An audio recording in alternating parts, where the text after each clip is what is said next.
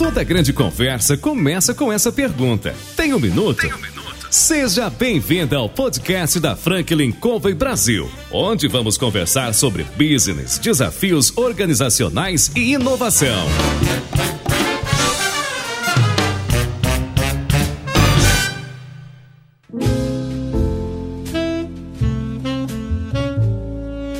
Olá, pessoal. Aqui é o João Palmeira, consultor sênior da Franklin Covey Brasil. Estamos no programa Você tem um minuto?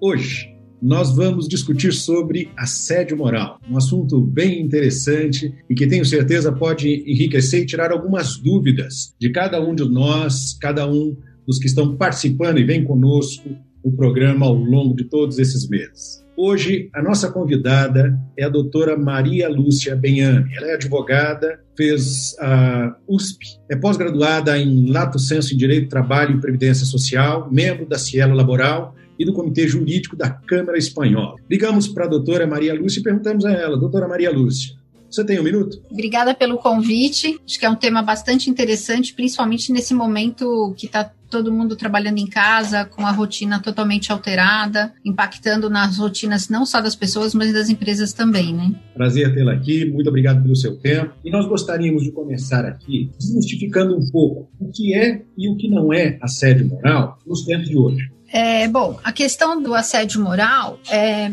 bastante delicada, não só pelas situações em si, mas justamente por essa delimitação, o que, que é assédio moral e o que, que não é assédio moral. Então a gente tem situações que são, que configuram assédio moral, situações que não configuram assédio moral, mas geram o direito a uma indenização porque geram um dano moral, e situações que não são assédio e também não são consideradas danosas. É muito importante essa definição e essa diferenciação para que a rotina da empresa possa acontecer de uma maneira mais correta. O assédio moral no Brasil, ele tem uma definição que é jurisprudencial e que é doutrinária, porque não existe nenhuma legislação para as relações de trabalho seletistas, né, para a relação de emprego privada, nenhuma legislação que defina a figura do assédio. O assédio começou a ser estudado na França, do ponto de vista sociológico, e ele se caracteriza por uma conduta do empregador ou uma conduta de um colega de trabalho no mesmo nível hierárquico ou de uma conduta de inferiores hierárquicos em relação ao superior. Então, existe muito essa figura mística, né, de que ah, o assédio é quando o chefe é muito exigente ou quando o chefe age de uma maneira agressiva. Na realidade, o assédio ele existe nesses três níveis tanto do superior hierárquico em relação ao, subordinado, como de, de um subordinado ou de um grupo de subordinados em relação ao chefe, como entre colegas do mesmo nível. Então, a característica essencial é uma perseguição reiterada. Então é algo que se desenvolve ao longo do tempo, não é um ato único. Ele configura uma perseguição, uma forma de denegrir e destruir aquela pessoa mais uma vez, seja o subordinado, o colega de trabalho ou o superior hierárquico. Né? Então, mais ou menos para a gente entender, normalmente do superior hierárquico, o que, que existe? É o mais visto, né? E se você entrar no site do Ministério da Economia hoje, que era o Ministério do Trabalho, existe na Secretaria das Relações de Trabalho algumas definições, mas analisando aquilo, são bem definições de superior hierárquico em relação ao subordinado né, não é muito explorado. O TST explorou as três figuras. Para quem se interessar no site deles, eles têm os, uns vídeos curtos mostrando o que são essas situações do superior hierárquico normalmente às vezes envolve transferência, às vezes envolve retirar poderes, retirar ferramentas de trabalho, estabelecer metas inatingíveis ou demorar para estabelecer as metas e no período que se teria para cumprir se, se determina bem no final, denegrir a imagem da pessoa em reunião, não se dirigir a palavra a ela, esse tipo de coisa. Mas isso não é uma vez, isso são atos que se desenvolvem ao longo do tempo e que visam normalmente que aquela pessoa ou peça demissão, né? Ou uma transferência, enfim. Por que, que ela começou a ser estudada na França? Porque na Europa, de maneira geral, principalmente na época que esse estudo começou a ser feito, os vínculos empregatícios eles são para sempre, praticamente. Você só tem rescisões motivadas. Então, existe uma estabilidade no emprego vitalícia. E para que aquelas pessoas saíssem, se buscava justamente tornar o ambiente de trabalho insuportável. No Brasil, infelizmente, apesar das pessoas poderem ser demitidas a qualquer momento, isso às vezes acontece e pode acontecer sim, às vezes em situações em que há uma estabilidade provisória, uma estabilidade em algumas categorias sindicais mais longa, por exemplo, em casos de doença profissional, assim, sequelas de acidente de trabalho. Mas ela existe também em relação a colegas, então, normalmente, nas mais diferentes situações, ou porque entrou alguém novo que ninguém gosta, ou porque começam a achar que alguém, o chefe, gosta mais, enfim. A natureza humana encontra justificativa para qualquer coisa a qualquer momento. E aí, essas pessoas são também perseguidas por esse grupo, ou são hostilizadas, ou são colocadas afastadas, sem relação nenhuma. Então, aquela pessoa que nunca, nunca é convidada para almoçar, enfim. Normalmente se faz isso também com esse intuito de, de tornar o ambiente insuportável. E em relação a superior hierárquico, ele acontece das mais diferentes formas. Normalmente, ou porque não se gosta da figura do chefe novo que entra, né, de um superior hierárquico novo, ou porque existe uma situação de preconceito, né? Eu tive um caso anos atrás numa empresa em que o setor de vendas é um setor de vendas técnico de engenharia e foi guindada a chefia, a gerência do departamento uma engenheira, uma mulher. E os homens começaram a se unir para assediá-la porque não concordavam em ter uma chefe mulher. E a empresa agiu rapidamente, a gente fez uma investigação, fizemos demissão por justa causa de dois deles, enfim, né? Mas você tem essas situações, então, basicamente é denegrir a pessoa, acabar com a autoestima dela e a pessoa começa a se sentir incompetente, não acolhida no ambiente de trabalho, mas por atos reiterados. Ah, em um momento, ou se aconteceu eventualmente ou duas vezes, é, não é característico caracterizado? Não é caracterizado como assédio moral. O assédio moral exige esse desenvolvimento ao longo do tempo. Aí é que a gente entra nessa situação. Eu posso ter um único ato que vai gerar um dano moral, um xingamento, de alguma maneira denegrir a imagem daquela pessoa, por exemplo, às vezes em uma única reunião grande ou alguma coisa do gênero, que pode gerar o direito a uma indenização por esse dano moral, mas aí é um ato único, não é um assédio. Como eu posso ter atos de gestão que não configuram nenhuma coisa nem outra, como por exemplo a imposição de metas. Quer dizer, impor metas não é proibido. A questão sempre é que tipo de meta e de que forma que ela é imposta.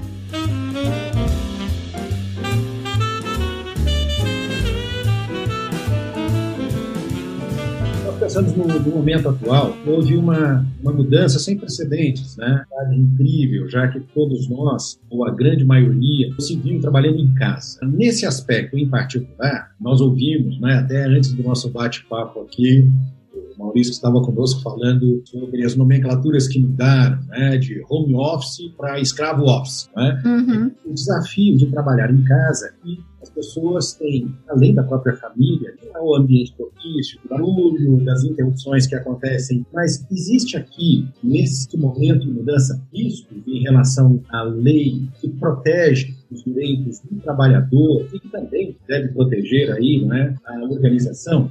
Houve mudanças nesse sentido, seja da lei ou da interpretação dela? Então, na realidade, não houve uma mudança legal. O que houve foi, primeiro, uma medida provisória, que é a 927, que acabou por cair, que estabelecia essa questão do teletrabalho justamente de uma maneira mais emergencial, porque eu vejo uma diferença bastante grande no teletrabalho hoje, né? Que na realidade ele vai se desenvolver sempre na residência da pessoa, porque é uma questão de pandemia, é uma situação não escolhida pelas empresas e não escolhida pelos empregados. Quer dizer, realmente é uma situação que foi imposta por uma questão de força maior, de uma pandemia ou de uma determinação governamental para que as pessoas ficassem afastadas, né? Que algumas atividades então foram proibidas, a ida a escritórios foi proibida, não houve tempo de planejamento, então não houve empresas que as pessoas mal tiveram tempo às vezes de pegar notebook, pegar algumas coisas levar para casa para trabalhar, né? Principalmente em, em locais eu soube de casos assim, por exemplo, que teve casos num condomínio e que o condomínio foi fechado e as pessoas das empresas mal tiveram tempo de tirar alguma coisa de lá de dentro. Então, é uma situação bastante diferente de um teletrabalho realmente planejado, escolhido, né, feito de acordo com a legislação que veio da reforma. Então, para a gente situar um pouquinho historicamente, sempre teve essa coisa assim: o trabalho em domicílio não é regulamentado. Ele sempre existiu desde 1943, na primeira edição da CLT, que é o artigo 6, que ele diz o seguinte: o trabalho desenvolvido em casa, né, no domicílio, ele não se diferencia em nada do, do trabalho, todas as regras são aplicadas a ele. Então, controle de jornada, tudo isso. Com a reforma, surgiu essa figura do trabalho em domicílio, na realidade, um trabalho afastado da empresa, usando formas que a lei chama de meios telemáticos de trabalho. O teletrabalho, ele não é só o trabalho em domicílio, ele é o trabalho afastado da empresa. Então, se a gente analisar em termos mundiais, o Brasil está realmente é, mais atrasado em relação a isso, mas em, em termos mundiais, hoje já se discutem os nômades digitais, uma série de questões em que a, empresa, a pessoa pode trabalhar em qualquer lugar do mundo. Isso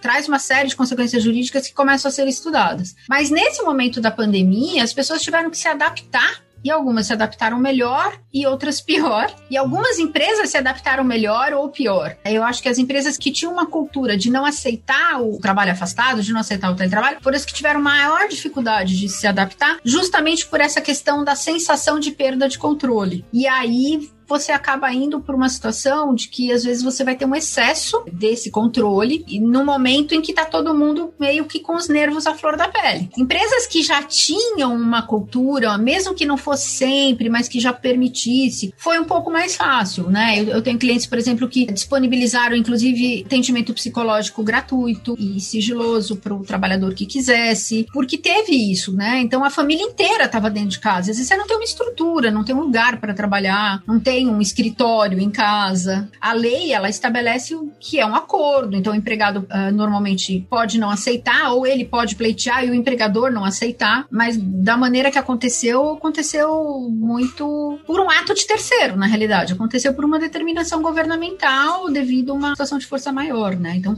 eu acho que foi bem mais difícil das pessoas se adaptarem. Eu já ouvi muitas reclamações, mas uma delas é de que os líderes, eles não têm, muitas vezes, de marcar reuniões dentro do horário horário comercial, reunião 8 horas da noite, por exemplo, 7 horas, depois do expediente. Existe alguma indicação nesse aspecto? Deve haver algum cuidado, tanto por parte da organização, como observações aí por parte do colaborador, para ver um certo equilíbrio nisso? Sim, na realidade, se você analisar a legislação que veio com a reforma, foi inserido um item no artigo 62 que trata do capítulo né, de jornada, então estar sob controle ou não, 62 traz exceções, e foi inserida a exceção quem está em teletrabalho. Só que isso não significa que você pode trabalhar o dia inteiro. Significa que você vai trabalhar oito horas e que a empresa não vai controlar ou não tem como controlar se você está trabalhando essas oito horas ou algumas empresas que passaram a trabalhar com entregas, então que horário você está fazendo aquilo, tem essa situação. Essa questão do fora do horário de trabalho, algumas vezes aconteceu justamente por pedido dos trabalhadores, por uma questão de terem um tempo durante um horário, vai, entre aspas, comercial, às vezes com filhos, alguma coisa assim, que a jornada era interrompida e retomada mais tarde. Como também abuso de, ah, já tá em casa, tá conectado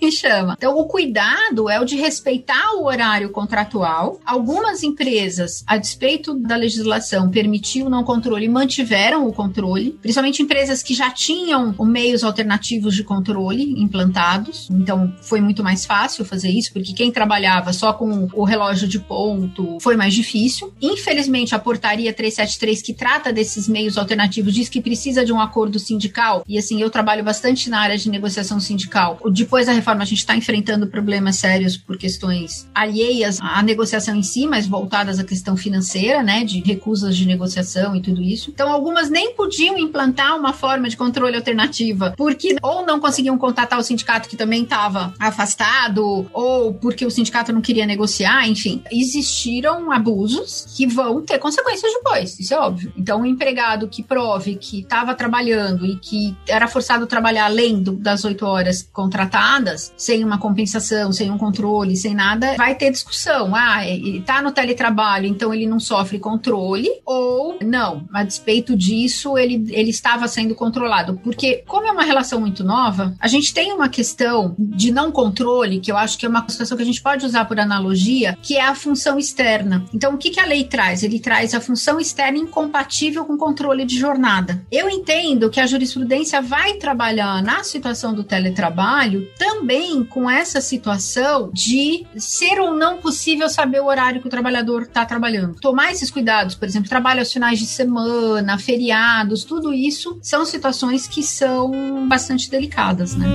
Hoje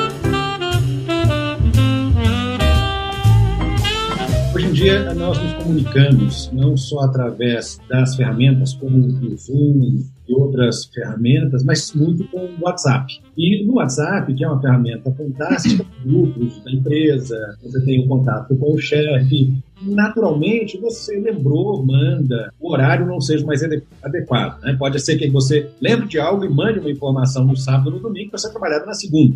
E você tem essa situação de que talvez o chefe, ou por não se preocupar muito, ou até por desconhecimento, chama para uma reunião pós-horário de trabalho. Quer dizer, o uso das ferramentas eletrônicas, que facilitam por um lado, podem ser complicadores por outro pode ser complicador e aí a forma como ele vai gerir essa ferramenta é que eventualmente pode gerar situações de assédio moral, porque você pode começar a ter uma questão de visão, né, de um, superior hierárquico, do tipo, você está em casa, que custa. Como se isso fosse uma coisa muito normal. E começar a tratar mal quem não entra, quem coloca um limite, ou dizer que a pessoa é preguiçosa, ou dizer que a pessoa não está comprometida. Dependendo da forma como aquele superior hierárquico vai, vai, vai lidar com a situação, né? De não olhar e falar, não, as pessoas têm um horário de trabalho. E esse horário não é porque ela está em casa que não vai ser controlado. Então, essa forma de gestão, ela pode gerar situações ou de um dano ou de um, de um assédio. Por exemplo, a questão até da privacidade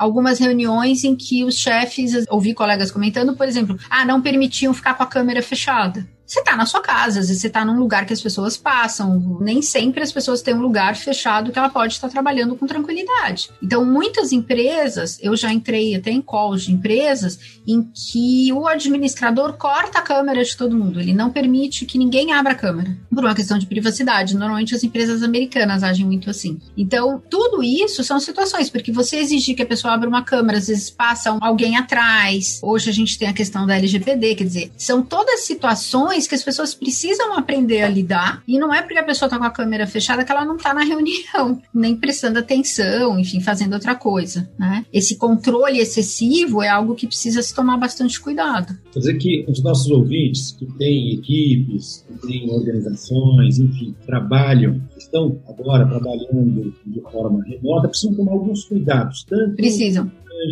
a verificar o contrato de trabalho, de horas, efetivamente, mas também a maneira não é, de lidar com as pessoas. Exato. É, exatamente. Eu acho que é um aprendizado, eu concordo com você. Existem pessoas que erram por má fé e existem pessoas que erram por desconhecimento. E eu te diria que, em termos de chefia, o desconhecimento, para mim, é o, o, maior motivador de condutas errôneas. Se você analisar as, as faculdades de maneira geral, elas pouco tratam das relações de trabalho, pouco tratam das rotinas de departamento pessoal, que eu acho que qualquer gerente tem que ter noção de como é controlada uma jornada de trabalho, qual é o limite que eu tenho que ter, o que, que eu posso fazer, o que, que eu não posso fazer, em termos de, de condições de trabalho mesmo, para ter esse conhecimento, para que isso seja uma, uma das formas de você lidar com a questão, por exemplo, do compliance. Se você olhar a grande maioria dos programas de compliance, nenhum envolve a relação de trabalho e raríssimos a questão sindical. Então, realmente existe um vácuo né, de conhecimento dessa área na gestão, que é o essencial, que é a relação de pessoas contrapondo-se ao que a legislação permite. Ah, a legislação é atrasada? É, bom, é o que você tem que lidar como gestor, é como que eu vou conseguir gerenciar dentro da lei fazendo o que eu preciso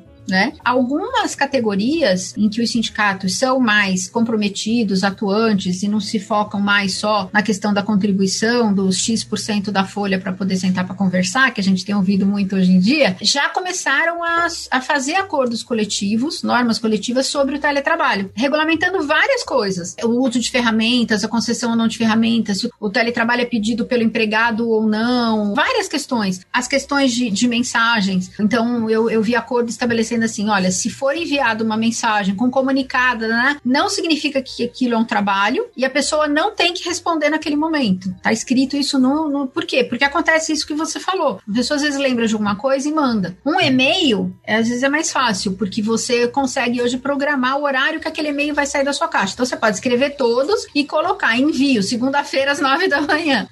Mas o WhatsApp não tem ainda como você programar que horas aquela mensagem vai sair. Ela é uma mensagem instantânea. Então, Então, é uma relação que realmente precisa ter muito cuidado, porque é muito fácil cair num abuso. E Agora... esse abuso, eventualmente, gerar uma situação de assédio. Nem todas as áreas têm um sindicato que está atuante, que já Não definiu né, claramente qual é ou quais são os limites. E aí a minha pergunta é para aquele empresário, empreendedor que está envolvido hoje, que tem uma equipe, às vezes uma equipe pequena, quatro, cinco pessoas apenas, e o trabalho não é, de controle é muito mais difícil, mas pode haver entre ele e os membros de sua organização, ainda que não haja nada formalizado por exemplo, no sindicato, né? mas pode haver uhum. um contrato em que diga o seguinte: olha, eu vou lhe dar o horário que você me pediu estendido de almoço, talvez porque você tem, como discutimos, né? Você é mãe, tem os filhos na escola, a escola não está recebendo as crianças, você tem, além do trabalho, cuidado com o filho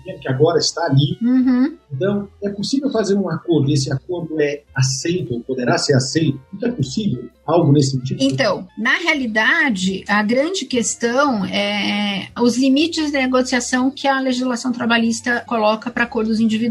Hum. Então, por exemplo, se eu dou um horário de almoço maior do que duas horas, o que suplantar as duas é hora extra. A não ser que haja um acordo coletivo com uma contrapartida, enfim. É um grande problema, limitação, né? Em algumas situações, realmente a legislação não acompanha a realidade, isso é um fato. Sempre se corre atrás da realidade com a legislação, é isso que acontece. A realidade acontece, e aí quando se faz uma lei, demora tanto que quando a lei sai, ela já está desatualizada. Né? É por isso que as relações sindicais deveriam ser o mote dessas mudanças. Infelizmente, aí por questões de fundo da nossa estrutura e tudo, não vai acontecer tão cedo e não, eu não vejo, sem uma, uma, uma situação de liberdade, eu não vejo como isso vai acontecer, porque os sindicatos no Brasil sempre viveram a despeito dos seus representados ninguém escolhe quem o representa, enfim. Essa estrutura está refletindo nesse momento. Porque se a gente tivesse uma liberdade sindical com sindicatos realmente representativos, a gente não precisava de medida provisória. Isso podia ser tudo resolvido. Então, para quem está numa situação de uma categoria que não é representativa, que não se preocupou com isso, o conselho que eu dou para o gestor é, é, verifique qual é o horário contratual, é, verifique com o jurídico interno ou que assessora a empresa o que, que pode ser gerenciado dentro da legislação em acordos individuais, estabelecimento, por exemplo, de questões de se vai reembolsar alguma despesa ou não, é, que tipo de ferramentas já foram fornecidas, então documentar como é que a coisa está acontecendo. O controle dessa, dessa jornada no sentido de haver um policiamento para que as atividades não sejam fixadas fora desse horário. E justamente esse direito da desconexão, que aí você tem as mais diferentes situações, empresas que podem e cortam acesso ao sistema, empresas que não conseguem cortar acesso ao sistema porque tem horários muito variados de trabalho, às vezes até porque existem equipes que atendem exterior e tem um horário diferenciado, algum tipo de controle, eu tenho um cliente que tem um robozinho que controla todo mundo, né? Se você entrar fora do horário, ele avisa, ó, desculpa, desliga aí que você tá errado, né? Se ele mesmo assim ficar ligado, vai depois, sei lá, três, quatro advertências uh, virtuais do robô, vai para um, um departamento de RH para tomar providências em relação àquela pessoa. Enfim, você tem várias formas, mas tudo vai da educação do gestor e do subordinado. Porque, pelo menos nesse caso que eu, que eu te falei do robozinho, é o próprio empregado que tá, às vezes, acessando num horário que ele não deveria. Ah, ele tá fazendo isso por vontade própria ou por ordem do gestor. Aí você vai ter que investigar o que, que tá acontecendo. É importante ter um mínimo de conhecimento do como que você pode manejar essa situação. E infelizmente, na cultura empresarial brasileira, o direito do trabalho é considerado um direito de peão que vai pedir hora extra e não se percebe a importância de gerir uma relação de trabalho de acordo com a legislação, porque tem muito caminho na CLT para você gerir de maneira correta. Tem remuneração por tarefa, tem remuneração por produtividade. Isso tudo está na CLT desde 1943, quer dizer, não tem só remuneração por tempo. É, existe um inconsciente coletivo, uma lenda urbana que eu brinco, sobre como é o direito do trabalho, sem que nunca ninguém tenha analisado, e principalmente existe um desconhecimento e um descaso, eu te diria, né, faz faz mais de 30 anos que eu assessoro empresa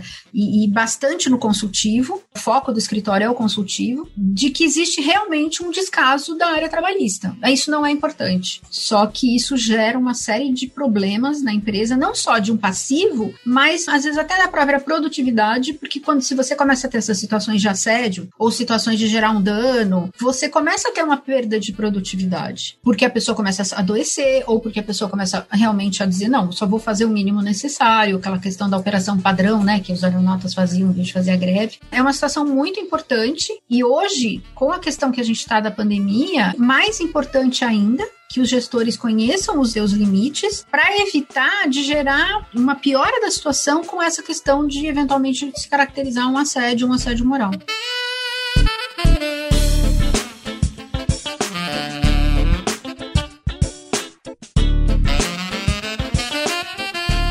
Nesse momento, doutora, em que uh, nós estamos é, trabalhando de casa, eu tive uma conversa essa semana com um cliente e a preocupação né, levantada foi a seguinte: bom, eu tenho que comprar um computador ou disponibilizar um computador melhor, porque o computador que eu tinha lá no escritório, ou ele não serve por qualquer motivo técnico, né? Mas eu tenho também a situação do acesso Wi-Fi, né? A contratação do serviço de dados. E aí a minha pergunta é a seguinte: o meu funcionário já tem internet em casa, né? Vamos aí, partir de que muita gente tem, né? um grande número de que pessoas têm. Ao utilizar a internet dessa pessoa e não a internet que a organização está pagando, isso depois pode se reclamar? É algo que poderia entrar numa eventual reclamação de dizer: olha, eu tive custos trabalhando para a empresa, mas eu não fui ressarcido desse custo. Teria um uhum. caso que a empresa se preocupasse, além do hardware, também com a possibilidade de fazer uma contratação especial? Então, na realidade, pela legislação pós-reforma, isso ficou a cargo do contrato individual. Então, ficou a cargo de entre a empresa e o empregado deles discutirem como que ia acontecer isso. Então, por exemplo, o uso da banda larga por si só, ele não vai necessariamente gerar um aumento de custo,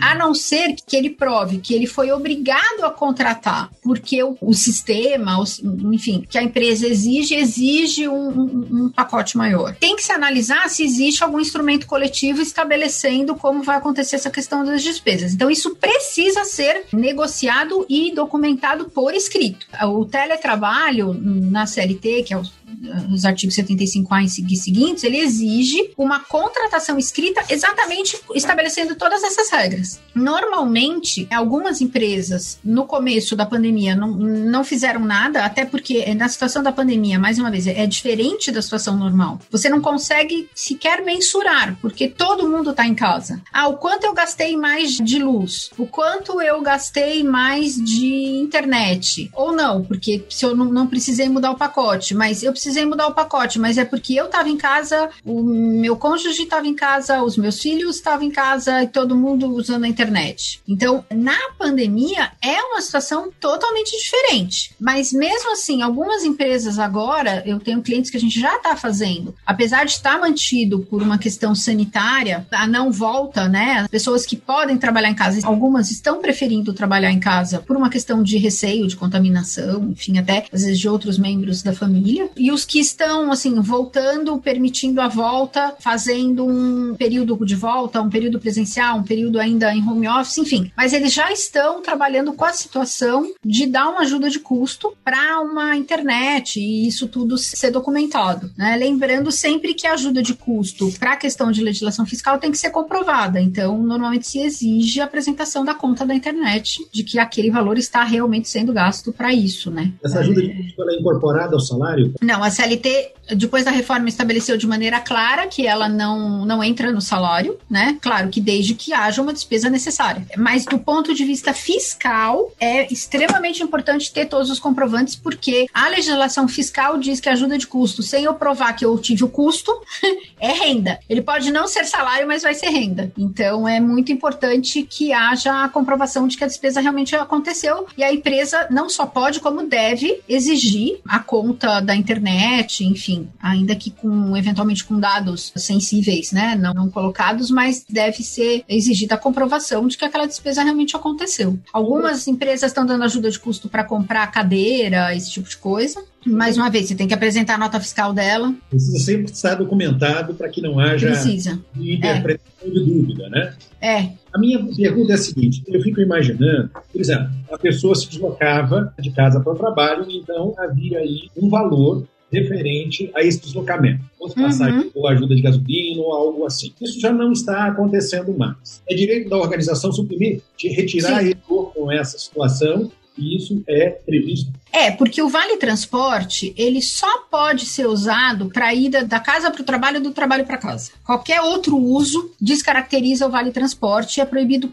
pela própria lei do Vale Transporte. A ajuda combustível, ela só é considerada hoje, há pouco tempo, né, o Vale Combustível como um Vale Transporte, até por uma solução de consulta do CARF, mais uma vez, a área trabalhista está muito ligada à questão fiscal e previdenciária, então sempre que você vai dar algo que você considera um benefício, você tem que olhar se aquilo é benefício, é salário ou é salário utilidade, né? É, e isso você não consegue fazer só olhando a legislação trabalhista, você tem que olhar trabalhista Fiscal e Previdenciária, há pouco tempo a Receita Federal considerou que o vale combustível não é uma verba salarial, desde que pago no exato valor que seria o vale transporte. Então, se eu gasto R$ 151,98 de vale transporte, eu tenho que receber R$ 151,98 de vale combustível, para daí não ser considerado uma verba irregular, um salário utilidade. E se ele é usado para o transporte, ele pode ser suprimido porque esse transporte não está acontecendo. O problema surge se aquilo não era usado somente para esse transporte, mas era um valor dado como um salário disfarçado. E aí sim você vai poder ter discussões sobre isso. É um bate-papo aqui muito esclarecedor, né?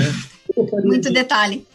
É, mas a gente tem que tomar todos os cuidados como colaborador e como gestor, né? Para que haja uma uhum. relação equilibrada de trabalho, né? Exato. Nós aqui na Franklin Covey discutimos sete hábitos e um dos pontos da discussão, quando a relação ela traz benefícios para os dois lados, que é o que precisa acontecer, é o que se espera. Eu gostaria de saber da senhora, agora que estamos chegando ao final aqui do nosso bate-papo, que conselhos a senhora dá aos nossos ouvintes? Tem organizações que têm equipes? Que cuidados essenciais são importantes ter nesse momento do home office com alguns desses benefícios, com alguns desses acordos, né?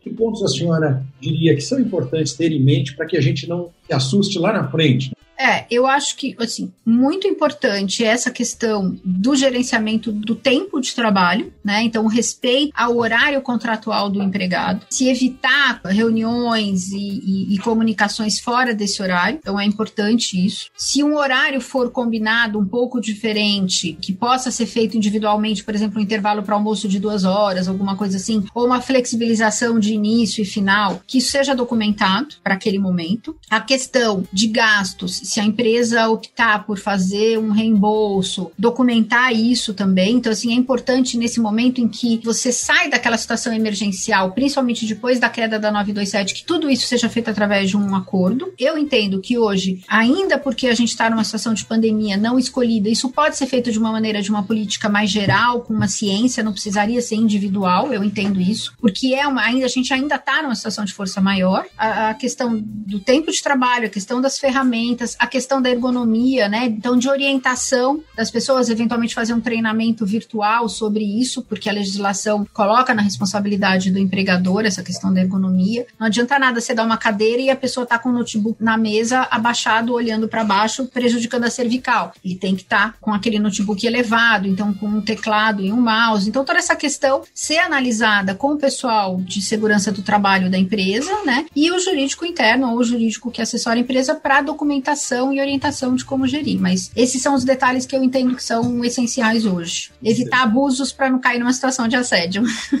Hoje nós conversamos aqui com a doutora Maria Lúcia Benhame, ela é membro da Cielo Laboral, do Comitê Jurídico da Câmara Espanhola, do Grupo de Estudos em Modernização Trabalhista da Anshan. Foi um prazer aqui conversar com a senhora, ouvir Obrigada a vocês. Foi muito produtivo. Tenho certeza que quem nos ouviu aqui teve uma série de dúvidas esclarecidas. E eu já me convido de antemão para um outro bate-papo, para que a gente possa continuar é, oferecendo uma prestação de serviços, né? Uhum. Como equilibrar as relações sociais nesse momento. É muito importante. Muito obrigado pela sua participação. Obrigada a vocês pelo convite.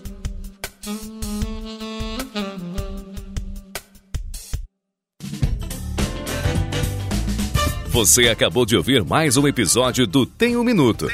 Oferecido pela Franklin Covey Brasil, uma empresa global que ajuda outras empresas a alcançarem resultados que requerem grandes mudanças no comportamento humano. Venha conhecer nossas soluções customizadas para os seus desafios organizacionais.